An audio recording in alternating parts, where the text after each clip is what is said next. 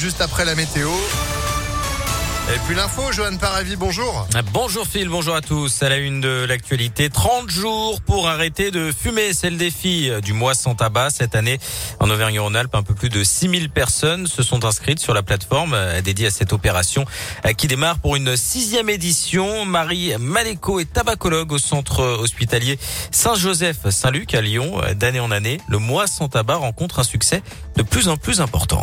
On s'est rendu compte en fait que ça entraînait les gens, ne serait-ce même que par le simple défi de est-ce que je peux arrêter pendant un mois? Beaucoup de jeunes réussissent. Or, on sait, les études ont montré que si on arrête pendant un mois, on multiplie par cinq les chances de totalement arrêter le tabac. Alors, en France, on a de la chance, on a la possibilité de la médecine gratuite pour demander des consultations de tabacologie. Il faut y aller absolument. On a aussi la chance que les médicaments pour le sevrage tabagique sont remboursés par la sécurité sociale. Donc, il faut absolument y aller. C'est vraiment important.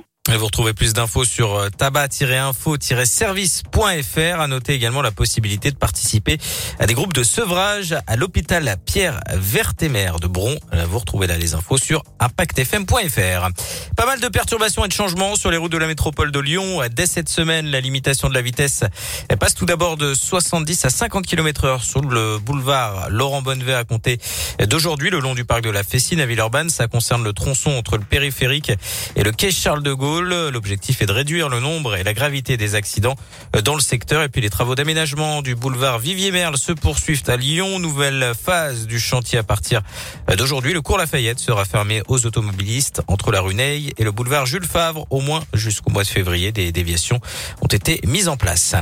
L'actualité dans la région, c'est cette tentative de meurtre en Isère. Une femme de 62 ans a été placée en garde à vue hier. Elle est soupçonnée d'avoir frappé son mari à coups de masse sur euh, la commune de Voiron. D'après le Dauphiné l'homme aurait été attaqué vers 7 heures du matin alors qu'il se trouvait encore dans son lit. La victime a été blessée au visage.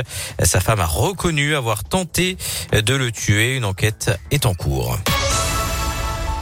Dans le reste de l'actualité, deux agents de la sûreté ferroviaire ont ouvert le feu sur un homme la nuit dernière en gare de Saint-Lazare à Paris. L'individu avait sorti un un couteau de son sac avant de courir vers eux en criant la Akbar. Les agents ont tiré deux fois. L'agresseur a été grièvement blessé. Son pronostic vital est engagé. Il ne serait pas connu des services de renseignement. Une enquête est en cours.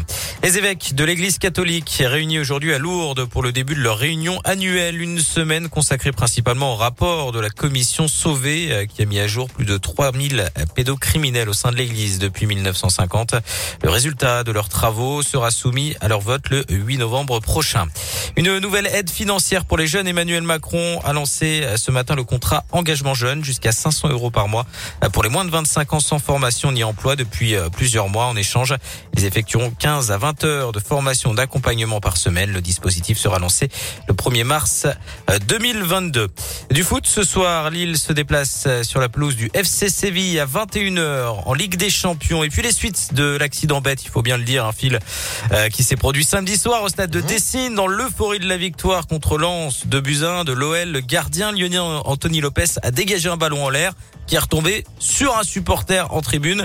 Il a tenté hein, d'éviter que le ballon ne tombe sur sa copine. Bilan, fracture du poignet et arrêt de travail. Un gros coup dur pour ce photographe hein, qui ne peut plus tenir son appareil photo. D'après le site euh, olympique et lyonnais.com, l'affaire ne va pas en rester là. Hein. L'OL a pris contact avec ce supporter blessé. Peut sans doute s'attendre à un geste du club. Oui, il bah, n'y a pas de raison. Bah, c'est ballot quand même comme accident. Là, pour le coup, bah, pas de chance. Merci beaucoup, Johan. L'info revient à 11h et à tout moment sur ImpactFM.fr. 10h04.